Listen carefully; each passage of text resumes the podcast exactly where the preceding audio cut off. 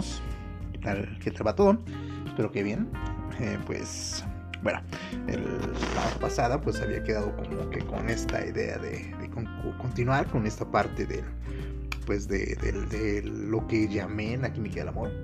Eh, pues era algo bastante interesante. Y bueno, tuvo una aceptación pues bastante, bastante importante, con hasta ahorita 25 reproducciones. Eh, no sé qué tanto continúe no sé qué tal te vaya este, este nuevo, nuevo capítulo, en nuestro nuevo audio. Pero pues bueno, también es importante, creo que continuemos un poco sobre, sobre esta situación de, pues de la química del amor, ¿no? Hasta qué punto, eh, pues realmente eh, todo este conjunto de sustancias que controlan nuestro pensar y nuestro sentir, pues realmente tienen injerencia directa con lo que creemos sentir o con lo que creemos que está ocurriendo con nosotros.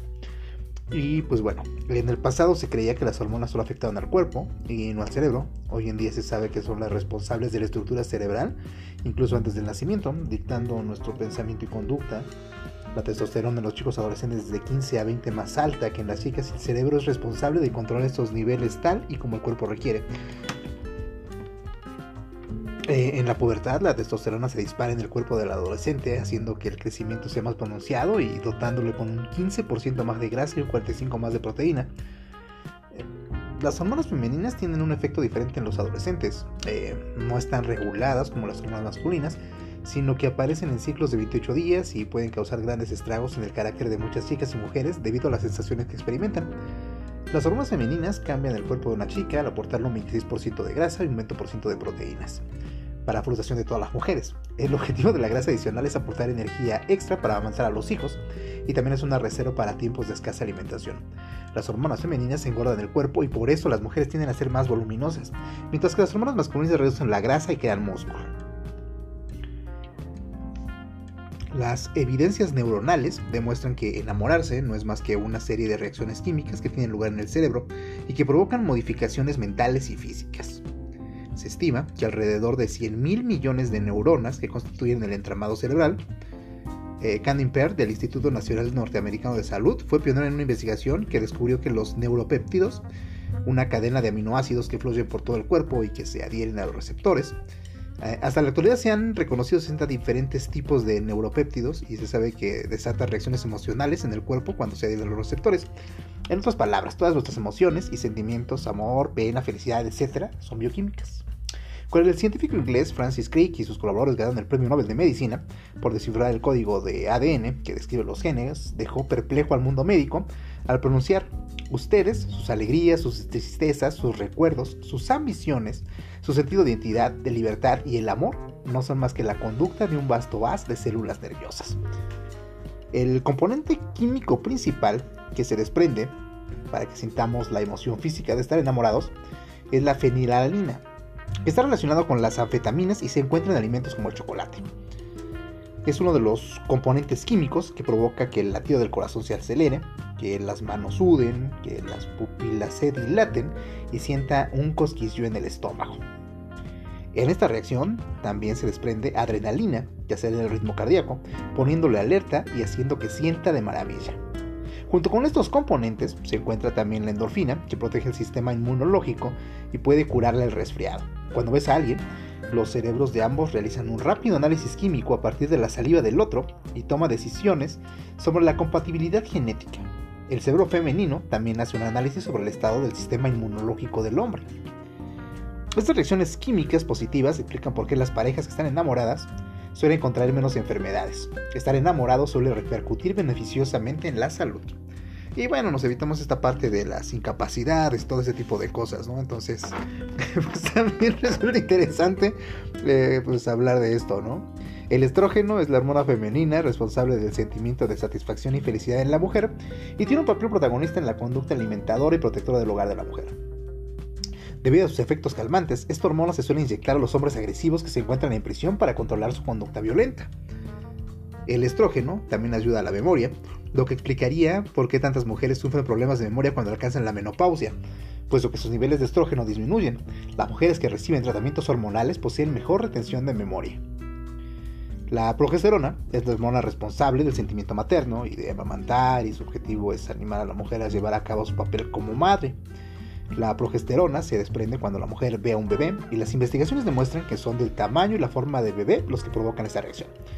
Un bebé tiene unos brazos, unas piernas pequeñas y rechonchas, un cuerpo rollizo, una cabeza más grande de lo normal y unos ojos grandes, tamaños que se conocen como desencadenantes. La reacción de la mujer a estas formas es tan fuerte que esta hormona también se desprende cuando una mujer ve estas formas en algún objeto, como por ejemplo un oso de peluche. Por eso, este tipo de juguetes y peluches se venden tanto entre las mujeres, mientras que los flacos y larguiruchos no venden nada. Cualquier mujer o chica eh, tomará un osito de peluche y exclamará, ah, no me digas que no es bonito, y la progesterona pasará a su sistema sanguíneo. La mayoría de los hombres, al carecer de esta hormona, no entienden la reacción de la mujer a un trozo de trapo embutido con algodones. Eso explica también por qué las mujeres que tienen un gran instinto materno se suelen casar con hombres rechonchos y con mofletes. Ah, eso es interesante también entre todos estos datos que encontré por aquí, que tengo aquí en, pues aquí en la mano. Eh, el pelo rubio es una señal de altos niveles de estrógeno y de ahí la atracción que los hombres sienten por las rubias. Esto es algo que no, que no, no, no, no habían visto, pero pues es interesante. El síndrome premenstrual es uno de los problemas más importantes de la mujer moderna, ya que sus antepasadas no lo padecían. Hasta hace poco las mujeres solían estar embarazadas la mayor parte del tiempo, lo que significaba que una mujer normal solo padecía problemas premenstruales de 10 a 20 veces en toda su vida frente a 12 veces al año que lo padece la mujer moderna. Si la mujer moderna tiene una media de 2.4 hijos, esto significa que la mujer moderna tiene que padecer síntomas premenstruales de unas 350 a 400 veces durante los 12 y 50 años. Y si no tiene hijos, esta cantidad asciende a las 500 veces. Oh. En fin, el estrógeno provoca una sensación de bienestar y aporta sentimientos positivos y felices a la mayoría de las mujeres su apetito sexual va aumentando gradualmente, ya que ciertos días serán más propicios para la gestación, exactamente entre los 18 y los 21 días después de la menstruación en que los niveles de testosterona alcanzan su nivel máximo. La naturaleza es sabia y posee un reloj biológico para la mayoría de las hembras, por lo que su apetito sexual aumenta en los días más propicios para concebir. Eh, por esta razón, una mujer se puede encontrar inexplicablemente por la mañana en la cama de un hombre que acaba de conocer la noche anterior y se siente fatal. Sabe que ha sido un error y ni siquiera se explica cómo pudo pasar. Bueno, hay una razón del por qué. Entre los 21 y los 28 días después de la menstruación, las hormonas femeninas experimentan una disminución dramática que desencadena numerosos síntomas emocionales conocidos como síndrome premenstrual. La mayoría de las mujeres se sienten tristes, deprimidas y algunas pueden llegar a presentar tendencias suicidas.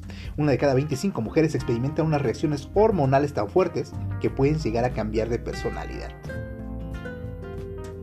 Un gran número de estudios ha concluido que el crimen femenino, como los ataques o el robo en tiendas, ocurre entre los 21 y los 28 días de síndrome premenstrual. Hay investigaciones que revelan que al menos el 50% de los asesinatos y ataques femeninos se cometen cuando las mujeres sufren síndrome premenstrual.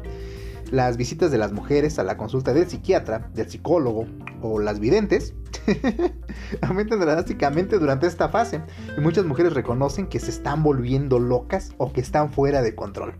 Hay estudios ampliamente documentados que revelan que las mujeres que sufren síndrome premenstrual tienen entre 4 a 5 veces más probabilidades de provocar un accidente de coche o aéreo si están conduciendo o pilotando. Las hormonas masculinas, especialmente la testosterona, son las que aportan la agresividad que permitía al hombre ir a cazar y matar a su presa. La testosterona es en parte la responsable de la supervivencia del hombre como especie puesto que impulsaba a los hombres a buscar comida, a luchar y atacar a sus enemigos. También es la hormona responsable de la barba, de la calvicie, de las voces graves y de la excelente habilidad espacial. Los barítonos tienen el doble de eyaculaciones que los tenores y mucha gente a la que se le ha inyectado esta hormona ha experimentado menos dificultades para leer mapas y guías. También es curioso que el hecho de ser zurdo y el asma se hayan relacionado con la testosterona y se ha comprobado que los hombres que fuman como carreteros o que viven alcohol en exceso muestran bajos niveles de testosterona en la sangre. Cuando los hombres llegan a los 50 o 60 años, sus hormonas masculinas decrecen y se vuelven menos agresivos y más cariñosos. En las mujeres ocurre la reacción contraria porque sus niveles de estrógeno disminuyen y los de testosterona aumentan. Por eso, las mujeres cuando alcanzan los 45 o 50 años se vuelven más firmes y confían más en sí mismas. En contrapartida, a estas mujeres les empieza a crecer más vello facial y sufren ataques de nervios. La testosterona es la hormona del éxito, de los grandes logros y la competitividad. Y de estar en malas manos o testículos. Puede convertir a los hombres o a los animales en seres muy peligrosos. La mayoría de los padres son conscientes de la insaciable necesidad que los chicos parecen tener en ver películas violentas y sangrientas, que a sus hijos les encantan y no se cansan de describir al detalle las escenas más agresivas. A las chicas normalmente no les interesa este tipo de películas, eh, un estudio llevado a cabo por la Universidad de Sydney mostró que cuando los chicos se enfrentan a un conflicto potencialmente agresivo, como una pelea en el patio, el 74% se decantaba por pronunciar palabras o actos físicos agresivos para solucionar el problema. Mientras que el 78% de las chicas intentaba alejarse o negociar la situación. El 98% de los bocinazos en los semáforos son efectuados por hombres, al igual que el 96% de los robos y el 88% de los asesinatos. Prácticamente la mayoría de las personas que sufren trastornos sexuales son hombres y las pocas mujeres que los presentan poseen altos niveles de hormonas masculinas. La agresión masculina es la responsable de su hegemonía en la mayoría de las especies. A los niños se les enseña a no ser agresivos y se intenta que se aparten de la conducta violenta, pero es un rasgo masculino y por lo tanto no se debe intentar culpar a los condicionamientos sociales. La naturaleza distribuye el exceso de grasa en partes que están alejadas de los órganos vitales, para que, si es necesario realizar operaciones, la grasa no sea un obstáculo. Por eso no suele haber grasa alrededor del cerebro, del corazón y de los genitales. Las mujeres además tienen unos órganos vitales adicionales, los ovarios. Consecuentemente, las mujeres que pueden tener hijos no suelen acumular grasa en la barriga. Los hombres, al carecer de ovarios, acumulan su exceso de grasa en esta parte lo que se suele llamar la curva de la felicidad. Y también suelen acumular grasa en la espalda. Es raro que haya mujeres con piernas gordas, mientras que es bastante común en las mujeres.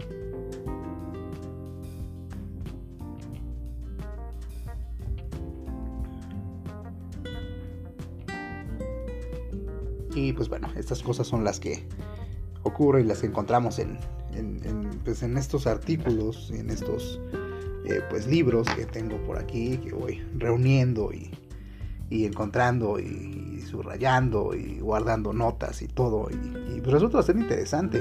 Eso está tomado de, este libro de, los esposos Peace. Em, y bueno hay muchas más cosas que, tenemos aquí. ¿no? por ejemplo, si los hombres tuviesen ovarios, también tendrían caderas anchas y barrigas planas. Las mujeres que se someten a una histerectomía, una extirpación del útero matriz, suelen redistribuir la grasa también en la barriga. Y bueno, este libro se llama ¿Por qué los hombres no escuchan y las mujeres no entienden los mapas? de los esposos Alan y Bárbara Pease. Es un libro interesante porque pues eh, estas personas se han dedicado a hacer eh, eh, pues estudios sobre eh, pues, algunos comportamientos eh, pues, en general de hombres y mujeres y ya han llegado a la...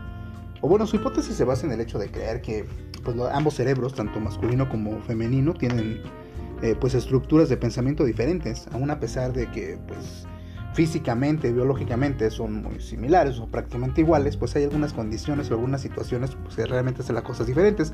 En este caso, pues este artículo trató, pues, o en estas partes que empecé a contar aquí, hablan justamente de lo que habíamos hablado en el artículo anterior, en el episodio anterior, que era esta eh, situación de la química del amor, ¿no? Hasta qué punto o hasta qué eh, modo, hasta qué momento el todo el cóctel hormonal que nos guía, pues nos va llevando a tomar decisiones o a comportarnos de un modo u otra manera. Y pues bueno, ya, eso es todo por el día de hoy. Eh, pues no se me ocurre grabar la siguiente, en la siguiente ocasión, así que bueno, estaré buscando a ver qué encontramos en alguno de estos libros que tengo por aquí. Y pues esperemos que sea algo interesante, algo pues divertido o algo se me ocurrirá. Eh, como sea, pues que tengan eh, pues no sé si es día, noche, fin, lo que sea, pero pues que la pasen bien chévere. Y pues ya es todo por el día de, hoy. Y pues ya continuaré grabando algunas veces más en, otros, en otro momento. Eh, por ahora es todo. Fin.